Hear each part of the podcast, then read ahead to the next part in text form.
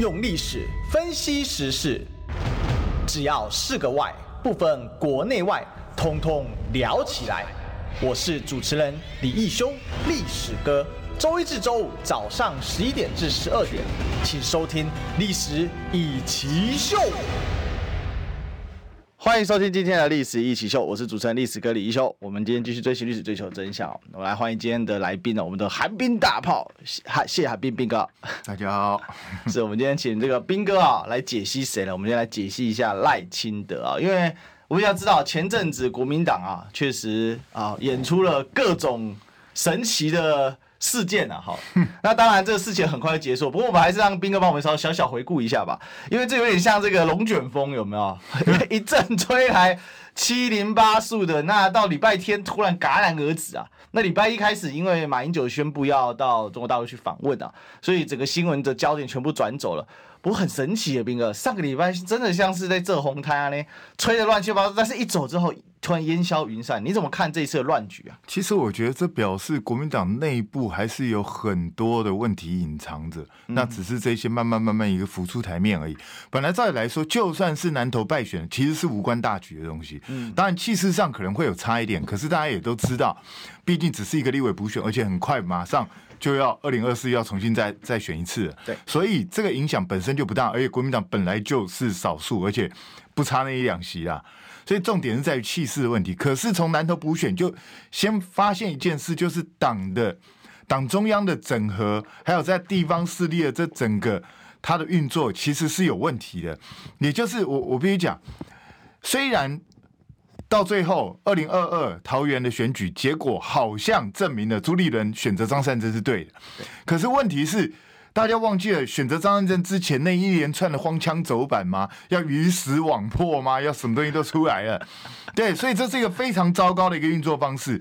那到了南投，其实是重复再一遍而已。哦，了解。对，那只是说这次失败，所以我我觉得朱立伦本身还是让人家觉得说他是不是还是只被他。身边围绕的那些人所把持，也就是他的方向还是在往那个方向走，没有真正去为整个国民党的大局着想。然后接下来就是更荒腔走板的，就是你国民党其实本来就有提名委员会，对，那你本来就有的机制，为什么另外要再再去弄一个选策会？我就不懂，难道因为国？民进党有一个选对会，你就要一个选策会，这样一定要对等才行吗？哎，不要去搞这种无聊的事情，好不好？不要忘记了，民进党所有的组织架构全是抄谁？抄国民党的。嗯，本来就是这样子，所以人家在抄你，你现在回头要去抄人家，不是很好笑吗？那更重要的就是，你本来就有的东西，你根本不需要去叠床架屋又弄一个，然后弄了之后名单还如此的难看。然后名单如此难看也就算了，连侯友谊这个平常三枪打不出个屁来的都已经受不了了，受不了出来讲话了之后，你还放纵傅坤奇出来跟他对干，那我我就不知道朱一伦在干什么。然后等到傅坤琪跟他对干完之后，你们又啪又把。选那个选车会拿掉，拿掉之后，朱一伦又出来说：“我承担一切，都是我。”然后接下来再跟侯友谊上演大和解，两个人过去都快要快要亲在一起了，没有这样子。那请问一下，演这种东西干什么呢？根本没什么好演的嘛。我认为现在你们两个再怎么抱，再怎么亲，再怎么搂，就算你们两个滚床单好了，都没有什么用啊。因为老实讲，讲的比较那个一点，很多那个。那个昨天晚上山盟海誓，第二天早上起来就全部都忘记了一大堆了。这种人太多了，所以最简单的一个方式，要证明朱立伦是有心想要找出最强母鸡，跟有心是为了国民党好，不计个人利益。很简单，朱立伦自己先亲口说出来，我根本没打算要参选。嗯。第二个非常简单，马上制定整个游戏规则。对，就是总统。包括你总统到底要初选还是用征召，然后立委这边所有的办法全部赶快把它列出来，这个就很简单的嘛。那至于说监困选区，我觉得监困选区不急啊，因为监困选区就是因为没有人要出来选，所以他是监困选区嘛。对，所以既然是这样的话，那个就慢慢去瞧，那个都还来得及。那重点是你先把整个制度定下来之后，安定人心，这才最重要。如果没有办法去安定人心的话，你看，现在最近当然有人信民调，有人不信了。最近的所有的民调都显示，侯友已经落后赖清德，有的十趴，有到二十趴。是，当然你可以不要相信，可是侯友宜的声势下挫，国民党的整体声势下挫，是一个非常正常的一个现象。嗯、那如果朱立伦再不做紧急处理的话，我个人认为，那这个势头恐怕就回不来。所以我觉得国民党自己要去想清楚。是这个，刚才斌哥讲到啊，就是渣明三明开谁啊，给你啊 给啊给力的拍谁拍谁啊，睡起来都忘记哦。是，其实这政治常态，斌哥看政治很久了。那我们其实现在大家担忧的是什么？担忧的是说，如果真的让赖清德这样一路独走下去，那这个趋势就积重难返了哈。因为现在有个势头在嘛，但那个势头是暂时性的还是永久？就跟近视一样嘛，近视一开始是不是医生都可以开散瞳剂啊？哦，那是暂时，但是等到。呃，真的，你近视的时候，那就没办法，那就你只能开刀才能解决，那就是大事情了。所以，其实大家在担忧的是说，国民党你这样闹哦，那你需要排毒，需要怎么样，那都没有关系。但是赶快收拾好，整装要出发，方向要明确。所以刚才彬哥也讲到重点嘛，你朱立伦要拿出决心魄力，你侯友要赶快能够把这个该讲的话给讲清楚，这样子两个结合起来。赶快定于一尊。其实斌哥，我我想大家都知道嘛，哈，就是私底下问这些国民党的，算是比较有影响力的，他们都知道说，现在其实差不多也就是侯友谊了吧？是啊，对啊。但是为什么会这么难缠呢？因为很简单，侯友谊他很怕背上第一个落跑。OK。第二个，因为新北市议会会期还有一段时间，嗯、哼哼所以他也怕被人家一直不断提早，你提早宣布的话，就被人家盯着一直打。所以他希望党中央能够帮他解套，嗯，也就是对侯友谊来讲，最好的方式就是党中央征召他，对，对他来讲是最好的方式。因为如果说他自己要去表态去参加初选，那当然民进党一定会攻击他，那国民党内可能又有很多杂音出现。所以我个人认为，对侯友谊来说，最好的方式就是党的征召。那但是对侯友谊来讲，最好的方式不见得是朱立伦想要的方式，也不见得是其他人想要的方式。像这两天大家如果看的话，就有一个很奇怪的现象，就是有人开始不断在拱卢秀燕，嗯。嗯，包括李宗不是昨天还跳出来说，他认为侯友已经不会选了，一定是搞个联署，对不对？对，还要搞联署让卢秀燕参选。我我说真的啦，对，每一个人有自己支持的对象，你都可以去支持。我个人认为完全没有错。可是。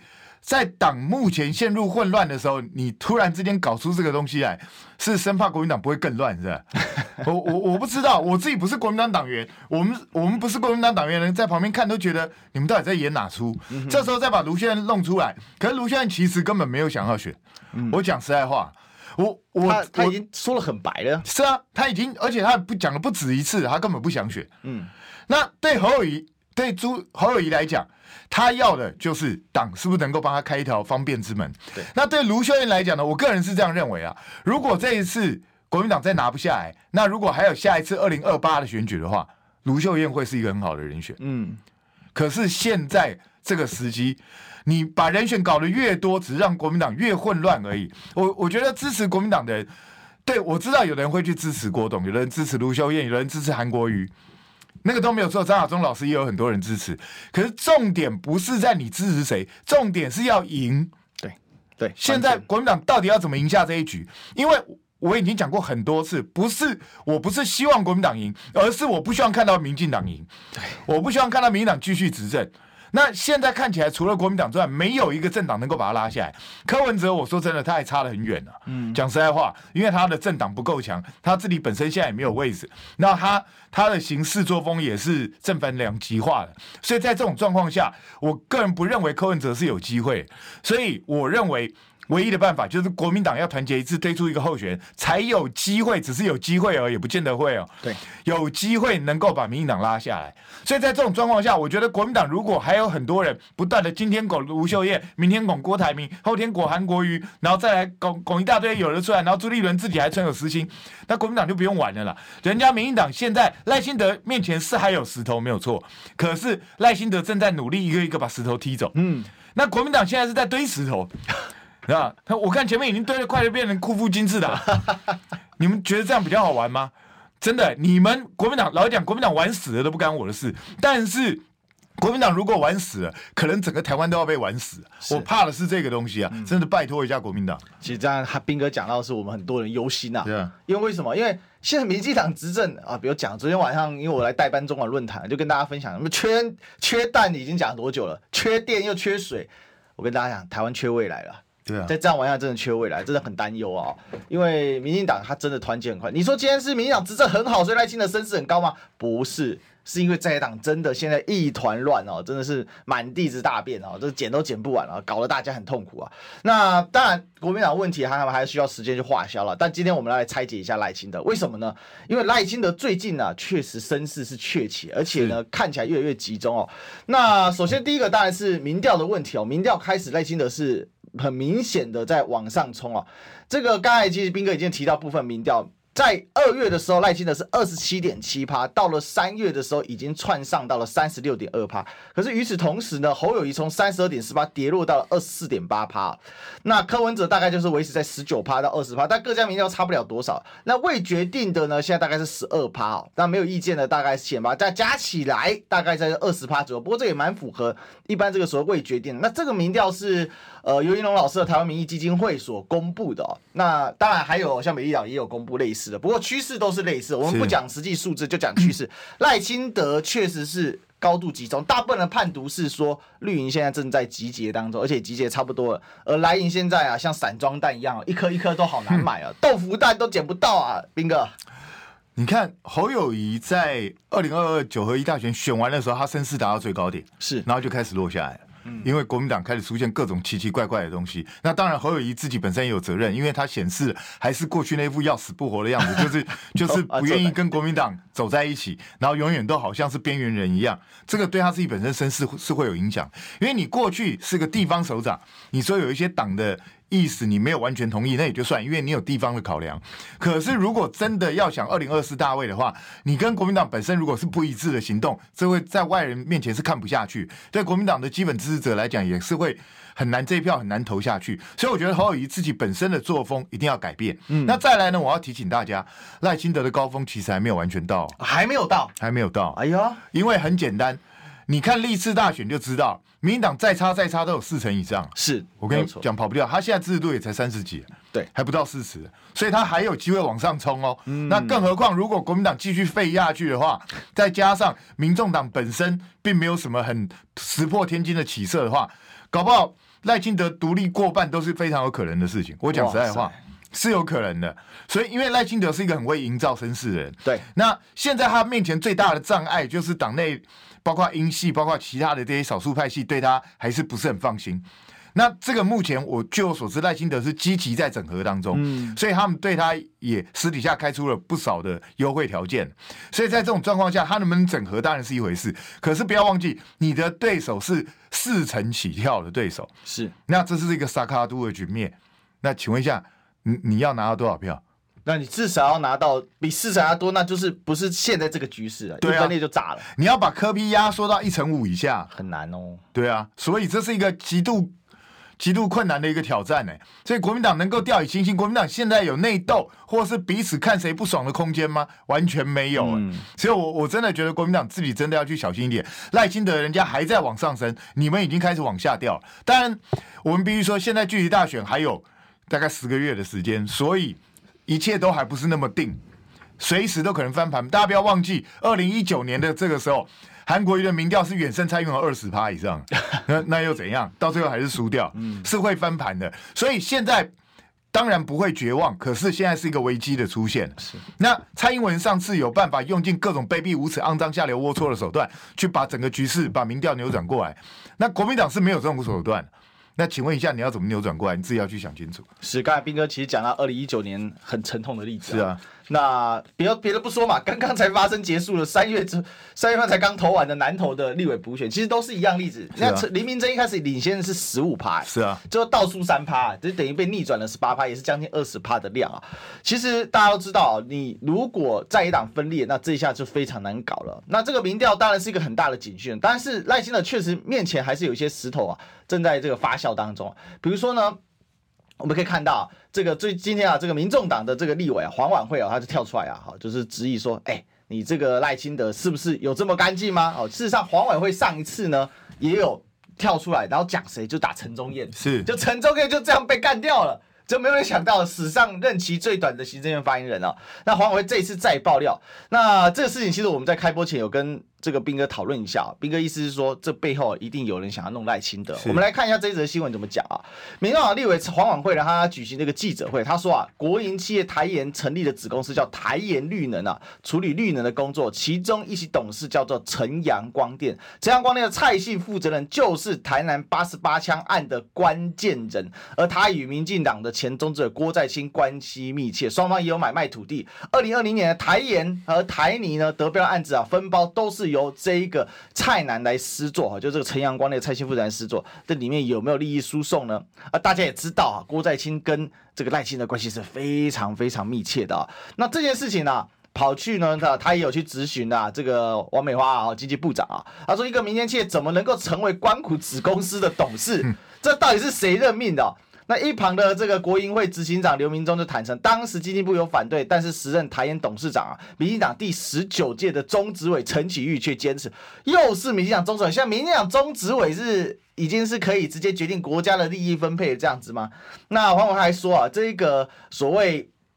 台盐绿能的董事啊，好，那承揽这个台泥加铅绿能啊，就十四点七亿啊，那这个是哪一个工程？这个工程叫嘉义啊，义电啊，就义竹渔电共生案的 EPC 统包工程啊，那最后呢，工程标包给这个蔡男友达到了三点零八亿啊，这就是左手换右手，国营事业私相授受，利益输送，经济部都不知道吗？好，那王美元说一个月我们会查一下。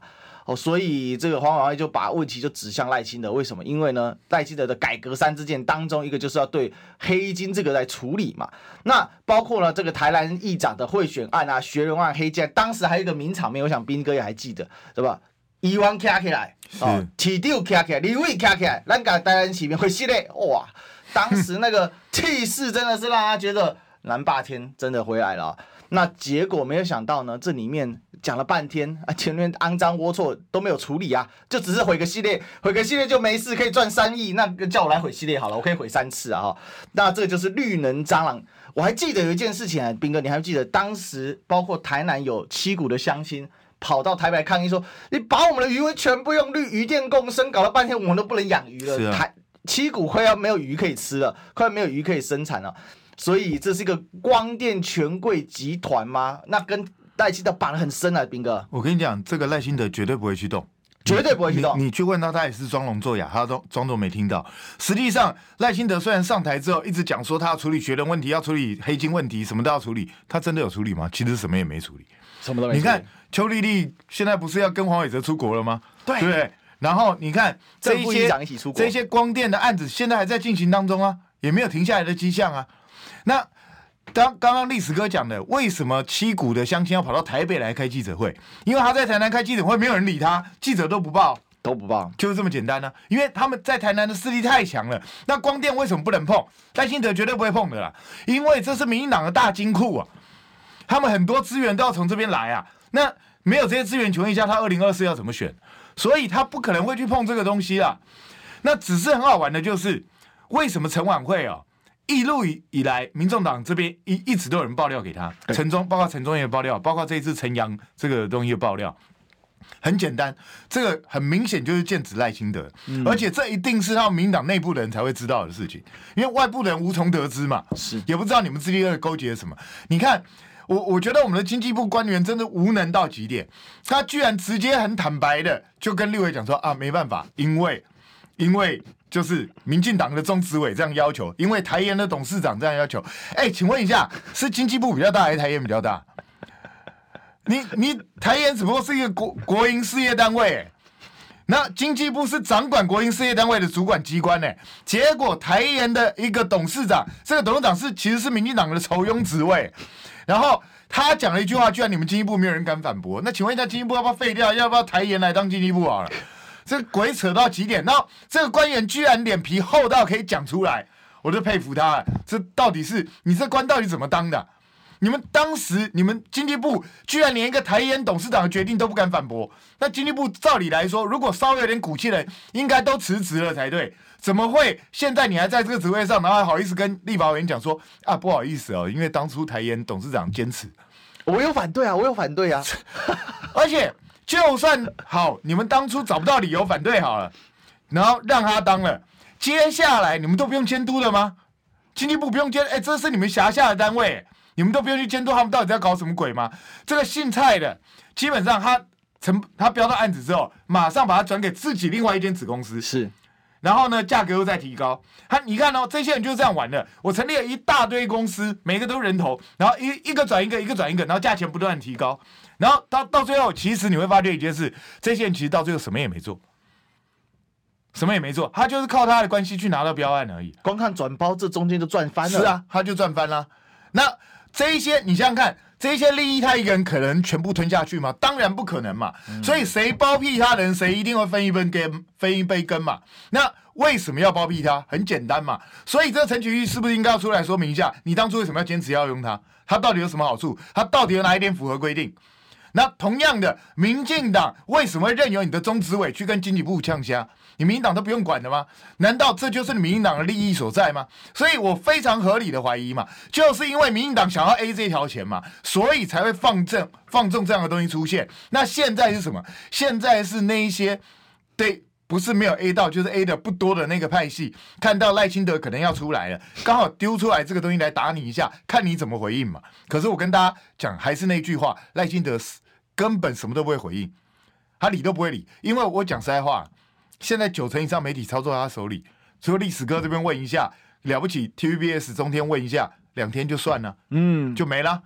其他绿营媒体不会报，一个字都不报，他担心什么？他有什么好担心啊？这新闻一下就过去。我只是我上次陈宗彦的事情，我就预言了，这个事情不会停的，一定还有后续。因为这一派人显然是想要打到赖清德的痛点，然后赖清德现在很会闪，重点是越接近选举的时候，他恐怕越难闪。可是我也拜托国民党争气一点，哎，照理来说，国营事业里头、经济部里头，你知道谁的人最多？应该是国民党的人最多，因为国民党执政最久啊。对，国民党执政在台湾执政几十年呢，这再来讲各部会应该都还有很多你们的人呢、啊。奇怪，你们的人都死光吗？为什么每一次爆料不是时代力量就是民众党？为什么国民党很少爆的料？连洪威那个他自己说不小心查到的，那据我所知也是外面有人给他的。是那那请问一下，国民党自己的爆料的功力，根据检就是去搜寻证据的能力，是不是太弱了？国民党自己真的要加油。这其实这不合逻辑啊，因为斌哥你还记得以前这个秋意天天都有得新的料可以爆一大堆东西，我是觉得现在大家在爆料也对国民党也很失望。是啊，就我丢给黄婉陈婉慧，他至少会丢出来，而且上一次你看一枪砰，直接陈宗彦直接路倒当场啊。其实我就明讲好了啦，为什么你知道？因为台南光光电，你以为只有绿的吗？蓝的也有 一堆都在里头，所以我我觉得他们也知道丢给蓝的，蓝的可能不会爆。彬哥，你还记得这次不是我们这个所谓十大佬名单里面哈，国民党在选出十大佬里面有一个叫做李全教，嗯、李全教后来被人家就说，哎、欸，他是不是光电有问题？所以后来李全教是不是就默默的就退出了，对不对？在十大佬的名单里面，唯一一个第一第一时间宣布说啊，我不接了，那就是李全教。我觉得很，其实这里面有没有问题，李全教当然自己要去面对清楚。可是这个台南这一锅真的是有够臭哎、欸。又臭又稠啊！哈，而且刚才斌哥真的点到重点了。哎，你国营会的执行长刘明忠，你明明在国营公司之上，哎，不要说动到王美花，就你刘明忠都能决定的事情，啊、结果你进来说陈启玉说一句，台演董事长比你还小，结果你还有还有这个脸皮跟这个立法委员报告说，哦哟，我因为我有反对啊，但是他坚持。哇靠！哎，现在台演这么大的公司啊！经济部这么大的部会，台湾这个前几大部会，经济部排名前几名的，然后可以这样子胡搞瞎搞。但有个东西我们不会乱搞，就是广告时间到，我们一定坚持搞个广告，进广告。听不够吗？快上各大 Podcast 平台搜寻中广新闻网，新闻还有精彩节目都准时推送给您，带您听不一样的新闻。中广新闻，用历史分析国内外，只要是个“外”。通通聊起来！我是主持人李易修，历史哥，请收听《历史易起 SHOW》。欢迎回到《历史易起 SHOW》的现场，我是主持人历史哥李修。我们今天继续追寻历史，追求真相。我们来欢迎今天来宾哦，我们的资深媒体人韩彬大炮谢韩冰冰哥。大家好，好，今天这个我们来拆解赖清德啊，为什么？因为赖清德那个假面之下，其实有很多肮脏龌龊的东西啊。刚才我们讲到这个黄晚会的爆料。那更夸张的是，刚刚斌哥其实有提到一点，台南市的正副议长啊，这个邱丽丽啊，他们竟然现在呢可以啊堂而皇之的出国啊，跟大家报告，他本来呢，台南市的这个贿选案啊，大家知道贿选的主角是谁？当然就是行贿的那个人啊。是啊，行贿的那个人邱丽丽呢，跟副议长啊，他们竟然一个五十万交保，一个三十万交保，后来发现真的太低了，改成一百五十万。然后现在呢，马上哦，因为台南最近啊，恢复了跟日本的这个直接的这个交通航线啊，那。台南市政府就很高兴啊，好，他要来组织呃一个考察团啊，要去日本拜会啊，意思就是要把这个交通线重新打开啊，好，没关系，这个我们都能接受，都能理解哈。你到底是去玩还是去啊考察的？好，我们也很常知道很多有的没有的。但是最扯是随行里面的台南市正副议长呢，堂而皇之就登上这要登上这一班班机啊。他说：“哎，不对啊，他是贿选案的主角啊，那这他怎么可以怎么让正副议长可以出国呢？都不用进管的吗？”哎，但是台南市地检署说，哎，没有，这是重保不会落跑哦，所以他重保了哈，他们多重了一百五十万。但是贿选案当中的数字是多少呢？前金一千万，后谢两千万，哎，是三千万级，而且一个而已哦，还不止，还还他贿了好多个人。我的天啊，这这到底什么逻辑？然后乡民就气得要死，说这是要骗小学生吗？哎，可是依然纹风不动，兵哥疯了，这天地倒反啊！这个问题要分几个层面来讲，一个就是你谈到谈到台湾台南地检署到底是是收了人家的钱吗？还是做了什么奇怪的东西？因为这个考量非常诡异。他告诉你说，因为有重保，也就是一百五十万，一百五十万，所以他不会跑。他们认为他没有逃亡之余，所以没不需要尽管。可是问题来了，刚历史哥也提到了，他光贿赂的金额疑似，这检察官自己认为的哦。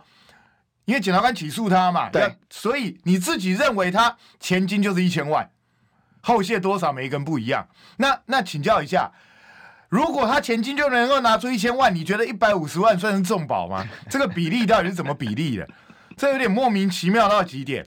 那再来，他们两个，哎，再来讲正副议长贿选案嘛，所以他们两个就是主犯嘛。是，然后这两个主犯呢，重保一百五十万，然后不用限制住住居。然后不用限制出国，然后其他这些郭在清这些人要限制出国，要限制，他们是从犯哦。哎，主犯不用限制，从犯要限制，请问一下，这这是什么鬼？这是哪一国的逻辑？有人可以告诉我吗？我完全听不懂。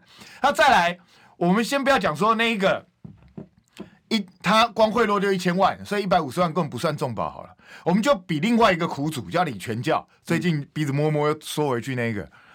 李全教之前也是一样贿选案，对，对不对？一模一样案子。那李全教那个时候，因为他想要出国，想要去大陆去做生意，所以他就跟检方讲说：“啊，这样子啦，我我给你交保，他交保一千五百万呢，一千五百万交保，然后他家产两亿六千万，他说我押在这边给你，保证我不会落跑嘛，因为我押给你什么都没有了。”就检方说不行，你会落跑。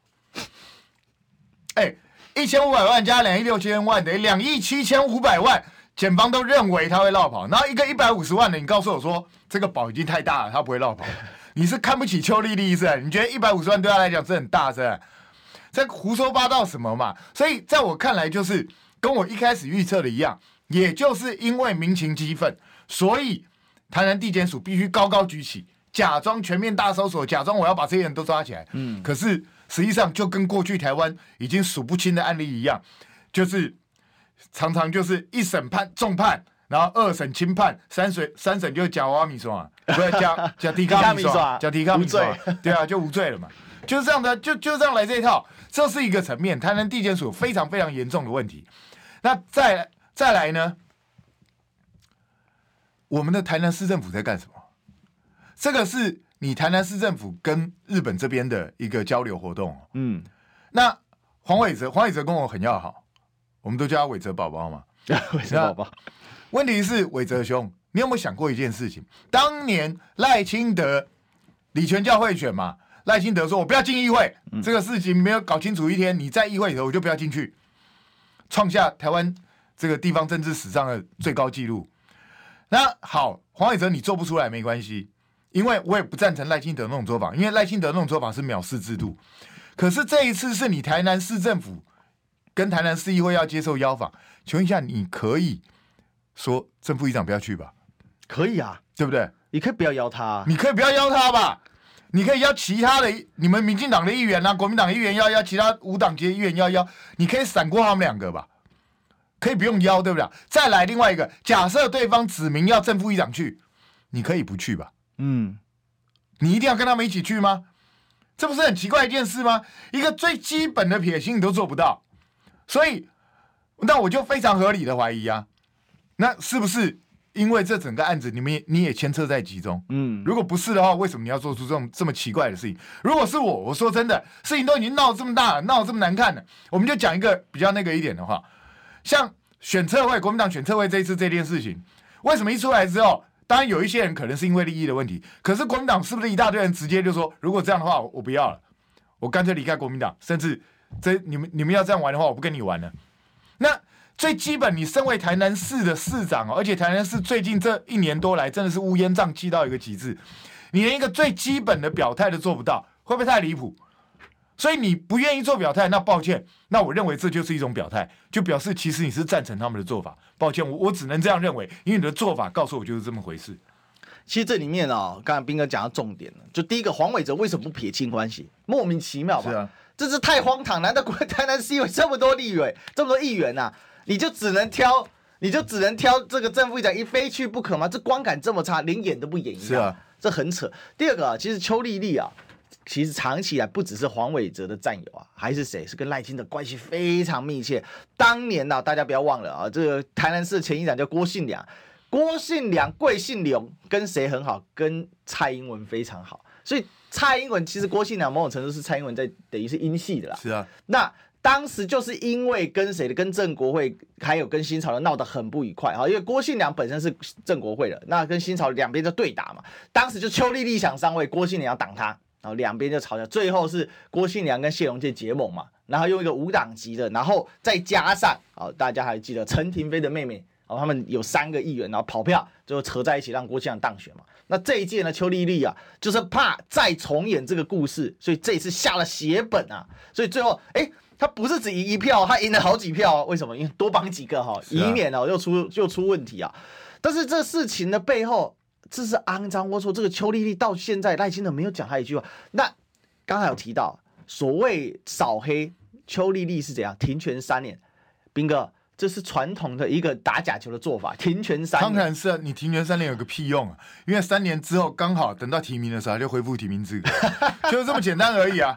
就是他一样可以参加初选的，一样一样可以获得民进党提名的，所以这些大家都知道，这是玩假的了。目的是为什么？目的是要把赖清德面前的石头先移开。是，这个这个就是很明显的嘛。其实从去年为什么会发生八十八枪，我讲实在话，就是为了整个在铺路了。对，讲实在话，就就是为了这东西。因为为什么要选在这种关键时刻开枪？光电案的问内部的纷争、利益的争夺，当然是一个很重要。但是大家也想到，OK，今天就算大家一起把光电案弄下来成了，等一下到最后谁分大份，谁分小份？嗯，势力大的一定分大份嘛。对，那这个时候我就要先抢占有利位置啊。所以现在我们从中国大陆引渡回来那个洪正军啊，跟那个什么另外那个枪手，对，那个什么孔什么挖沟的，那两个根本不是重点啊。嗯，重点是背后那一个人啊。背后那个人才是要求去开八十八枪，那开八十八枪、八十八枪的目的是什么？难道是为了把郭在清干掉？当然不是，开八十八枪的目的就是要凸显这件事情，嗯，让社会大众去关注这件事情。其实，在某一种程度来讲，这种就要用枪爆料，用枪爆料，基本上就是这样子啊，让社会让社会不得不去查这件事啊。那可是问题是，台南的地方勾结实在太深，而且是蓝绿勾结在一起。是，所以你看，如果这件事情发生在台北市，你觉得会怎样？我马上就整个死了，早就整个大炸锅了啦。是，我跟你讲，大家一谈个没完，然后什么蛛丝马迹全部都揪出来。可是台南有一个特色，就是你看，其实已经开了八十八枪，搞得这么乌烟瘴气了，然后接下来又是正副议长贿选哦，地方上还是守口如瓶。大家能够不停就不停，台湾真的很团结，斌哥。不是，这不是团结，因为大家都是共生 共生体，所以鱼电共生，啊、我们现在是黑金共生啊。这没办法，因为大家都要分一杯羹呢、啊，所以这就是地方最可怕的。因为我以前跑新闻呢，你知道地方记者的生态跟在跟在台北的记者的生态是完全不一样哦。他们，我我就讲明了，很多地方记者基本上就是地方政治人物在养的了。嗯哼哼，所以你会发觉很多在地方，如果是发生在台北，会闹到不可开交的事情，在地方上就是顶多出现小陈，然后过两天就消失了，甚至出来一下马上就被下架，因为大家都是利益团体，那彼此之间都会谈好，那只要大家纷争一解决，新闻就无疾而终。所以台湾如果不破除这样的一个地方共生这种派系跟利益的结合，台湾的政治是永无宁日。真的哦，永无宁日哦。地方的记者他的薪资其实都是偏低的，而且他的没有什么升迁的管道，所以他很多都是地方政府或者是地方政治人物都是深度结盟啊。其实常听到就是说，比如说，哎、欸，这个案子包给你写哦，就是写一些文案什么？哎、欸，那个搞不好写一个案子就他五六个月的薪水了，甚至一年的薪水都有了啊，这是很恐怖的事情。他们基本上我所知的，以前我那个时代，像很多地方哦，他们就有一个因为。就不管报社也好，电视台也好，大部分出不起钱去，真的在那边弄个办公室嘛。是，所以大家是共用一个办公室，然后呢，里头就基本上有很多地方就跟流水席一样，每天都有人供给的，然后每天晚上都有人找通啊，反正每天就是有的吃，有的喝，有的拿，就是他们就过这种生活啊。那他们的自己的薪水，你要知道，地方记者薪水很低，我那个时代地方记记者薪水才三四万。很低耶，非常低啊！那但是但是问题是他业外收入远远高于这个东西啊，所以他当然这些地方的真正人物要他们说什么，要他们报什么就报什么，因为基本上他们才是他们真正的老板。所以他挂在某个报社或者是某个电视台，那其实只是一个头衔。是啊，是啊。那报社跟电视台也知道花点小钱养个人，我有个基本消息来源。但实际上也在，也是是不是也是逆向透过这一层关系，也跟当地的政治人物也有一点，也有一点，也有一点关系。基本上这些当地人物、政治人物也很捧场啊。比如说一些地方版，他会帮你找一些广告来啊.找一些赞助来都 OK 啊。所以这是一种共生的利益结构关系嘛。那报社中央或是电视台中央其实会不知道吗？也知道啊，嗯、只是大家睁一只眼闭一只眼而已。所以哦，这个记者的生态是还是有很多东西要改变，真的要阳光啊！哦，阳光照不进的地方啊，也越加黑暗。其实有时候蛮感叹的，台南府城作为台湾最早开发的，啊，就是我们说府城就是首善，就是在第一个嘛，一户一户里头撒芒嘎嘛，哦，这府城是最早开发，人文荟萃之都啊，人文最深的地方，结果没想到黑金榜最深哦，完全一团大乌云笼罩在府城的上空，这不是把中正。啊、呃，中正路改名了就可以解决的，哦，但是有个东西呢不解决哦，心难安，就是广告没进，心难安。我们进广告，你知道吗？不花一毛钱，听广告就能支持中广新闻。当然也别忘了订阅我们的 YouTube 频道，开启小铃铛，同时也要按赞分享，让中广新闻带给你不一样的新闻。用历史分析国内外，只要是个“外”。通通聊起来！我是主持人李一修，历史哥，请收听《历史以奇秀》。欢迎回来，这里是《历史一起秀》现场，我是主持人历史哥李易修。我们今天来欢迎我们的寒冰大炮资深媒体人谢寒冰冰哥。大家好，冰哥，这个最近我们真的生活指数很痛苦，指数很高啊！我觉得真的要讲啊，很多年轻人然后说啊缺蛋，他没感觉，他平常也不买蛋，对不对？但是呢，哎。他真的去吃饭的时候，发现没有蛋的时候就崩溃了啊！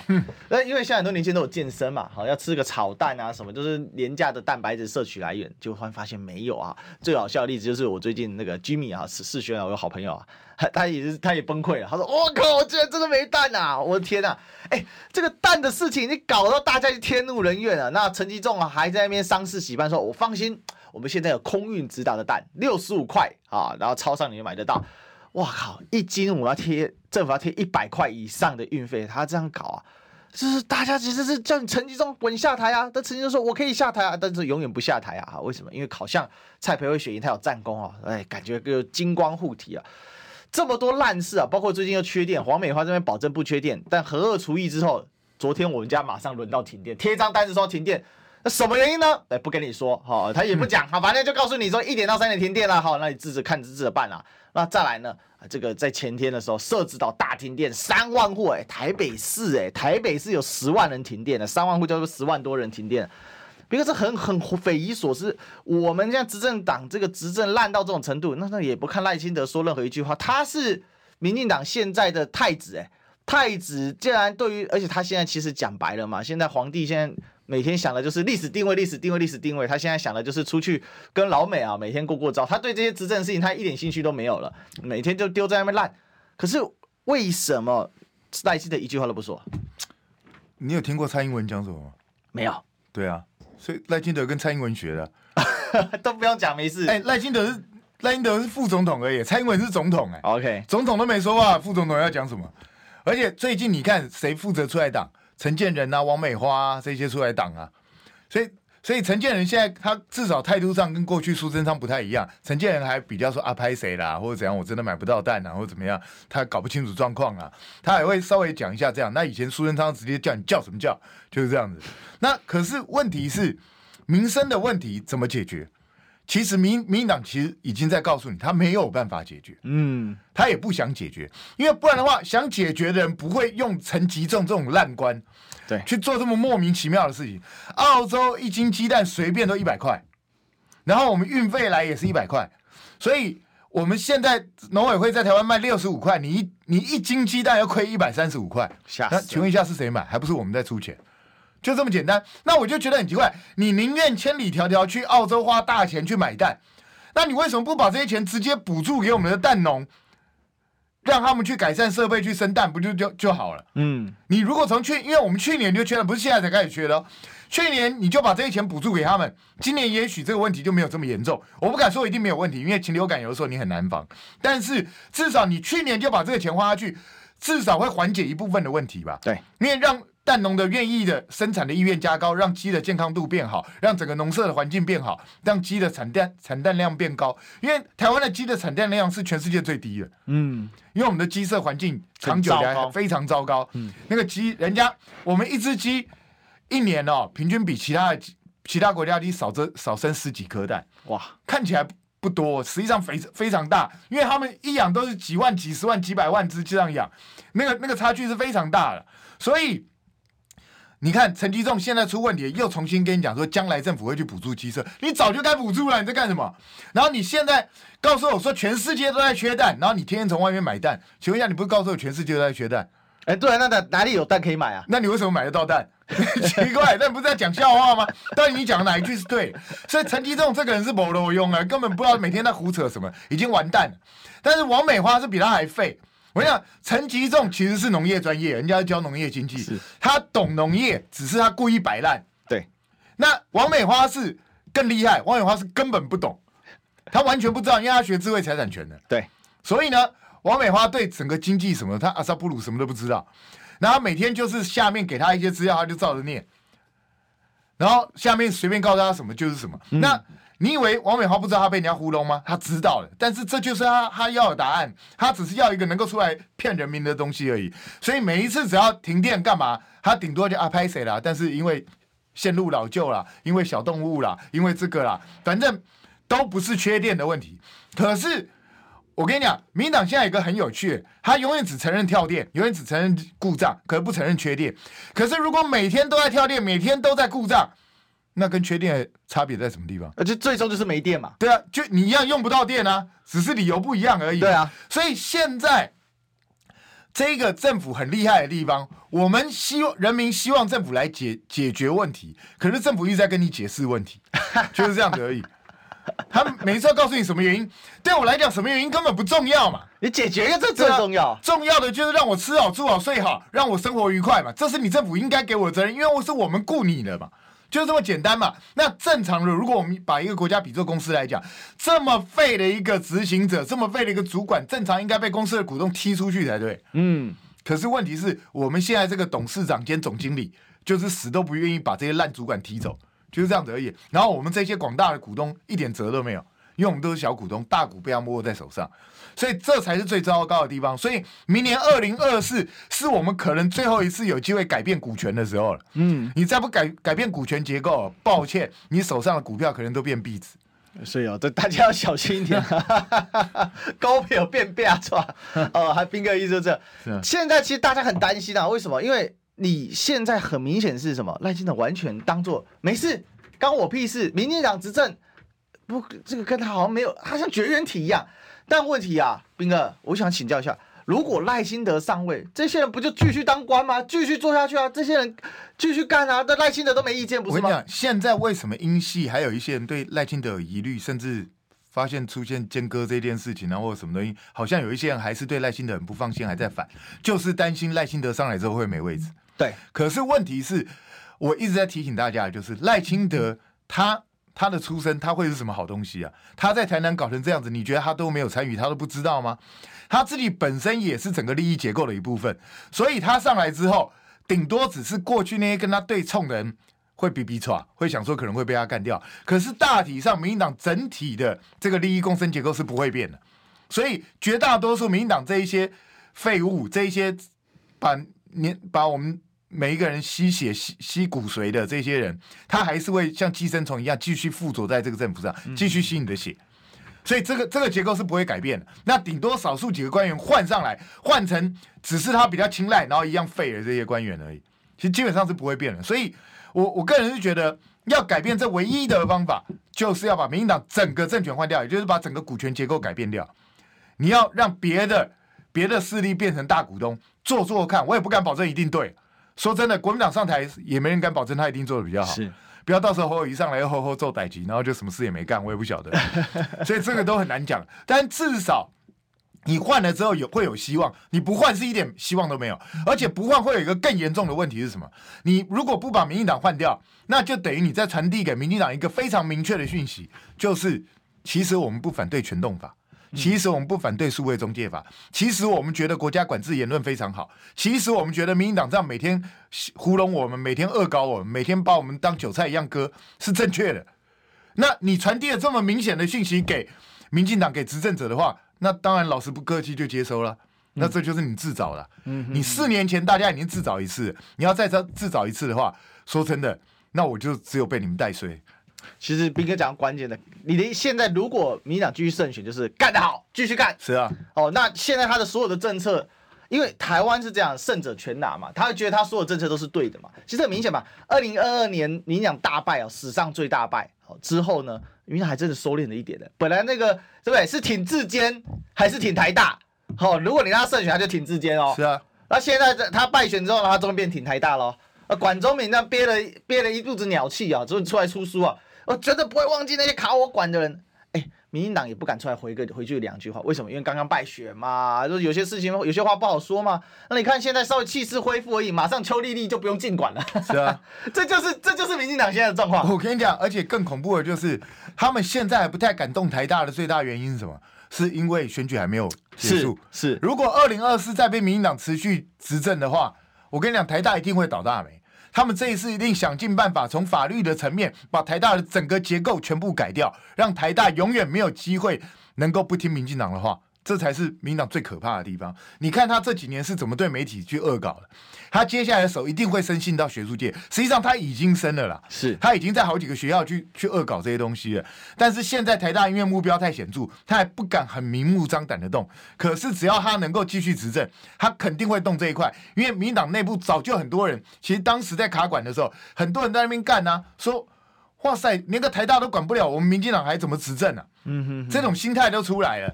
因为民进党过去一直认为台大是他的囊中物，对，应该都要听他的。实际上，台大多数人是挺绿的，可是问题是，台大好歹还有几个有良心的学者，他们认为说，我挺绿归挺绿，可是不能太离谱。对，那等到民进党再继续执政，这一些不离谱的人一定会被踢走，愿意多离有多离谱就做多离谱的人就会去执掌台大。其实这是关键，因为台大虽然很多老师都是偏绿的，很多教授，但是整体来讲，学者还是多少有一点风骨在的。别的不讲嘛，比如说之前就被那个被台大的恶搞，当时那个教育部长叶叶叶什么那个哦，我知我知道。那个中间那个，对，那个对法律系的。潘文忠下来之后就换这个叶什么的，对对对对对，好，你看我们还还忘记他，就是有时候一招天招，他还勉勉强强有一点比潘文忠有一点风骨一点，他让他让广安过去了嘛，对啊，但是他就下台了，民进党就这样嘛，不听话干掉，管你是台大的学者。哦，这个不不管你这一些东西，但是整体来讲，台大的学者不管蓝的或绿的，基本上大多数他们还是有一定的一个风骨，这也导致就是说民进党还有一些山头没有办法攻克。我告诉大家一个基本秘辛啊，其实那次根本不会。是管中闵当选，管中闵本来呼声是很低的，是因为两个最大的派系哦都是民进党的人，然后这这个民进党的人呢彼此都会觉得，因为他们是有可以重复投票，对，就是可以投两票，所以呢他们就认为说，那我我一票我不能够一票投给你，一票投给他，这样我们两个都有可能会当选，所以他们就一票投给自己之后，另外一票故意去投给管中敏，认为管中敏不会上，结果两边都投给他，结果变他上，所以其实管中敏是一个意外，是其实是个意外。难怪民进党当时那么生气啊！哦，今天斌哥帮我们解了一个惑，所以 难怪管中闵说我也不连任了。对啊，因为连任啊就被继续蹂躏党哈。那谁叫你当初是个意外啊？